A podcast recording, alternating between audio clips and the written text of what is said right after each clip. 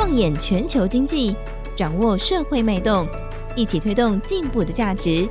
金周刊编辑室好好说，带你说出改变的台湾。Hello，大家好，欢迎收听这一集的编辑室好好说，我是今天的代班主持人沛甫。这一集呢，要来聊的是金周刊第一千三百二十四期的封面故事。你该关心的不只是缺不缺电，台湾电网危机。今年以来，其实各地陆续都发生不少次这种跳电的事故，其中包含像是新达电厂的停机所引发的三零三大停电等等。每次停电发生的这个台湾的电力供应问题啊，就会进入到民众热烈讨论的范围之中。到底缺不缺电？夏天到了怎么办？还有台湾的科技厂会不会没有电可以用？等等。但这一期的封面故事呢，我们要关心的，其实不单单只是缺不缺电的问题，而是在这个电力的供应当中呢，占有关键角色的这个电网，它出现了什么样的危机呢？今天要来跟我们聊聊这个话题的是《金周刊》的主编郑敏生，敏生好。主持人好，听众朋友大家好。好，其实，在这一期的封面故事中哦，有提到这个北市府其实向台电提出了一张表，上面列举出了不少重大建设的用电需求嘛。然而提出来的这个部分，台电好像有林林总总十几二十项没有办法满足所谓的供电需求的。那针对这项问题呢，可不可以请敏生简单的跟我们说一下，台电他们表示无法供电的主要原因到底是什么？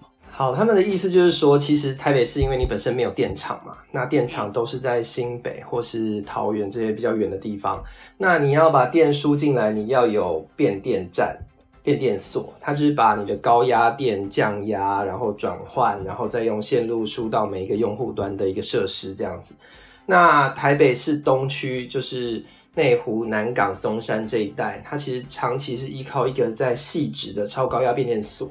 它那个变电所是等于算是一个交流道嘛，就是把主干线的电接进来，然后再送进来台北市东区。但我们也知道，其实这几年呢、内科、南港，其实不管是住宅或是商业用电都增加非常多，因为它整个开发非常的快，所以其实用电需求增加。那其实我们知道，不管是输电的线路或是变电设施，它其实也都是有容量的上限。我们就想一个很简单的，我们常说电线烧坏，那其实电流太多，超过它的负荷就可能会过热，可能会烧坏。那台电意思就是说，如果我再增加这么大量的电力要通过这个汐止超高压变电站的话，很可能这个变电所就会烧掉，那甚至整个台北市的东区都会。因此出现供电中断，所以它现在在这个情况下，这个基础设施的局限上，所以它没有办法再继续供电给台北市东区的一些建设。那可能就包括一些很动见观瞻的，譬如说台北大巨蛋，譬如说捷运线，譬如说南港的国家生技园区。其实他们的供电，他们都跟台电要了一些电，他们都会在建设的时候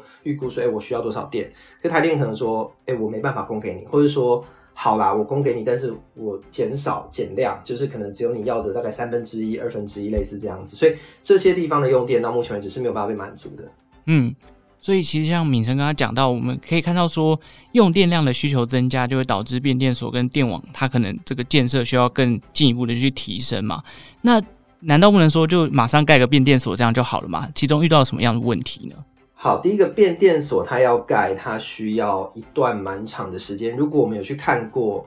变电所，它其实就是很多的高压电塔，很多的线，所以它本身并不是一个很简单的工程，要盖都要好几年。这是第一个。第二个，其实问一个比较现实的问题：如果你家旁边有一个高压电变电站或者电塔，你会不会心里觉得怪怪的？所以很多人都会觉得，哎，有电磁波啊，有高压电啊，会不会致癌啊？所以其实很多人对于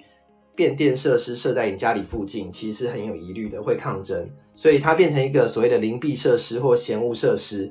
那其实台电它很早很早就规划了一个，等于说看汐止超高压变电所一样的另外一个变电所，它在松山跟内湖的交界。其实如果听众朋友走过环东大道集合国宅那边，大概就知道它就在那一块河滨公园的附近。它其实离住宅大概已经有个一百公尺以上，就不是这么近，只是你经过会看得到。但是它还是被当地的居民就是感觉有疑虑，就说为什么要盖在我这边？所以它其实延宕了很久，没有办法盖。所以其实变电设施它有几个问题：第一个，它选址不太容易；第二个就是说它盖的时间很长；再来就是说它就算选好要准备盖，还有可能被抗议。所以有时候如果一延宕，那可能就赶不上供电需求。所以其实台电应该要很早很早就去规划，然后把那些被抗争啊或工程的时间都预留起来，才会比较来得及。但现在可能看起来就是赶不上了。这篇里面也有提到一个点，就是接下来因为进入要二零五零年的净零碳排放嘛，所以很多的这个再生能源的需求慢慢出来了。未来的再生能源似乎跟现在的电网所使用的连接方式又有点不一样。那是不是如果变电所跟电网在再生能源的比例拉高之后，是不是也有需要改良或者是重新再改建的地方呢？对，它有一些不一样逻辑，像呃，我们以前发电就是很单一大型的电厂，譬如说呃火力发电，比如说中火啊，譬如说呃兴达电厂啊，或者核一、核二、核三，它都是装置容量，简单来说，它可以发电量非常大的电源，我们称它做电源。电源它只要把这个电源发出来的电透过一条线路接上主干道，主干道它就可以在全国。调配融通，把这个电力南北输送，你可以把想象它是高速公路好了，它就是一条南北的高速公路，可能全台湾有三条这样子的路，所以以前大型电源可能相对比较少，也就是说发电集中在某些地方的时候，我们把这个电送上主干线所需要的线路跟超高压的变电设施就相对比较少，我们可以把它形容成可能类似中央厨房的概念，可能我今天。只有几个厨房，那我就把这些做出来的食物送到各个地方去。但未来再生能源，你知道它的特性就是分散。譬如说，呃，西部海岸的离岸风电，它可能一根一根一根的风机，那它每一个厂，它可能发电的量不会像过去的火力发电厂这么集中。那太阳光电一样，太阳光电它可能是个几公顷的太阳能板，它发出来的电不像。以前的火力发电厂这么集中这么大，那所以它就有很多比较小的线路去把它送上整个大电网来进行调度。那如果我们有很多很分散的，全部都要把它集中到主干道，它其实效率会比较不好。等于说我们要建立很多很多条线，那它送的电其实又不像过去一次要送大型电厂的这么多。所以以后再生能源它比较有效率的方式，应该是说，诶，假设我这边屏东，我有很多的太阳光电，那我屏东的太阳光电，我就先就近在我这边把它用掉，就先不要把它送上高速公路，我就先在这边用掉。那如果用掉有剩的，我再把它送出去。但太阳光电有剩没有剩这个事情，它每天状况可能不一样，可能今天是阴天，明天是大晴天。那所以这个电网的弹性，你怎么样和其他的电网互通有无，就变得非常重要了。简单来说，就是未来的再生能源它会变得分散，它变得不确定性高。它不像过去，我们可以预期说，我们只要升多少机组，就一定有多少电。那对于电网来说，它的调度跟供应，它就当然需要预测得更精准，然后更能够让不同区域的电力相互的支援调度。那这跟现在的思维，就是我们先把它送上高速公路，哪里有需要电，我们就把它调过去的逻辑，就是不太一样，难度是比较高的。是，所以这样听起来，那如果我们的电网如果来不及，会不会就因为？因为这个问题就赶不上二零五零年的净零碳排呢？近零碳排这件事情是说，我们要把化石燃料，就是火力发电尽量减少嘛。那再来就是说，我们开车的运具，我们现在是汽油嘛，烧汽油，燃油车嘛，燃油车变成电动车，那碳排放会减少。所以可以预期的是说，我们的用电需求会很高。那我们的用电需求一定要很快的拉起来。那能不能达到净零碳排？它的关键就是在我刚刚讲的几个，就第一个，我们的火力发电能不能减少？我们工业有一些烧煤炭啊、烧石油的制程，高温的制程，比如石化业，它能不能做一些比较低碳的制程，甚至用电力、电气来取代那些化石燃料？跟我们的交通运输能不能用电力取代化石燃料？这是几个关键。那要达到，我们就一定会大量的使用到电。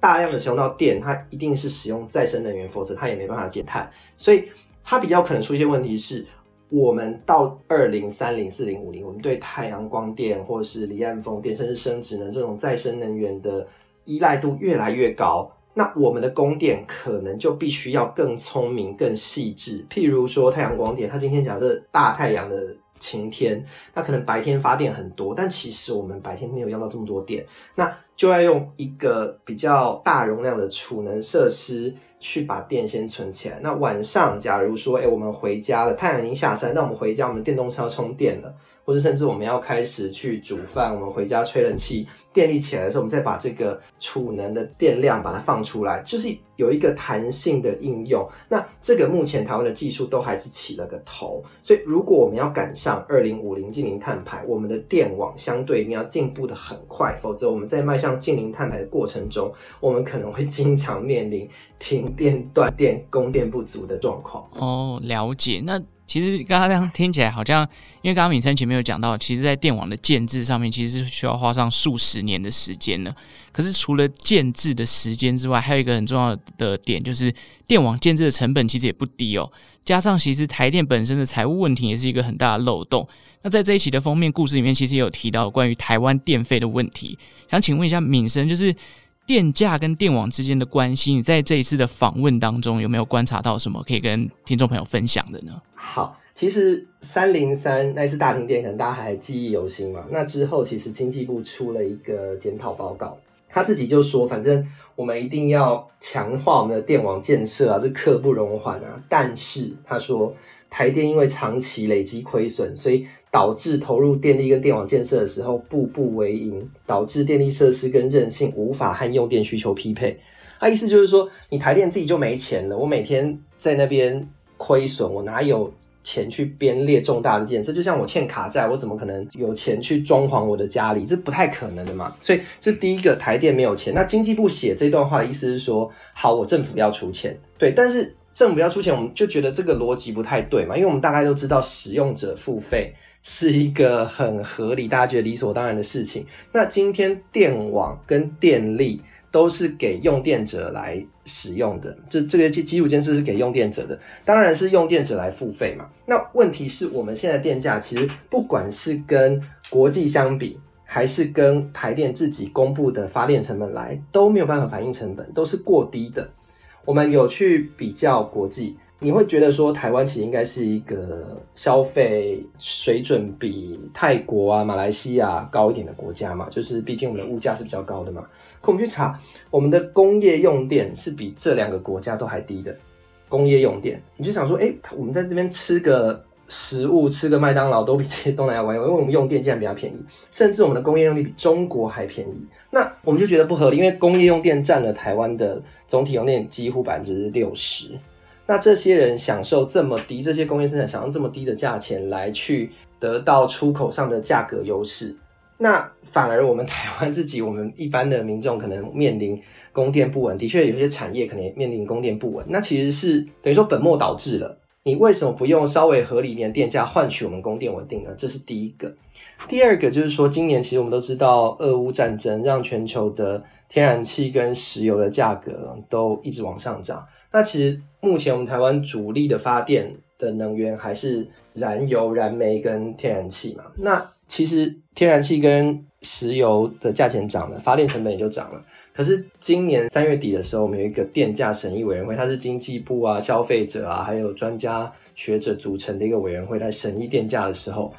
明明台电前三个月就已经亏了两百多亿了。就是光卖电这件事情，卖一度亏一度。那这个委员会还是觉得，因为担心通膨，所以暂时不调涨电价，决定等到最迟六月底再来开会决定。那我们可以理解说，政府担心通膨啊。可是你你想想看哦，我们百分之六十的用电是工业，工业其实就是出口嘛。我们可以知道，说台积电，它的晶片通常不是卖台湾的客户嘛，它跟我们一般消费者的关系也比较远嘛。它卖出去，我们去涨工业电价，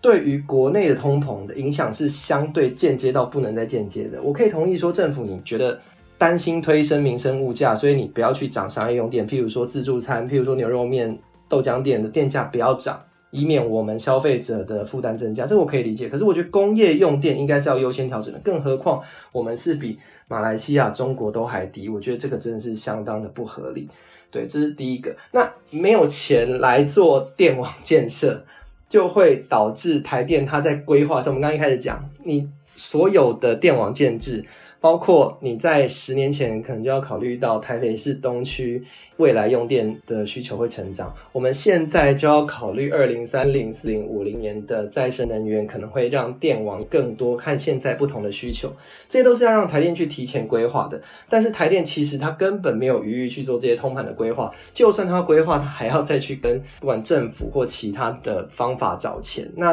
对我们来说，我觉得没有办法期待说台电在电网上面有什么。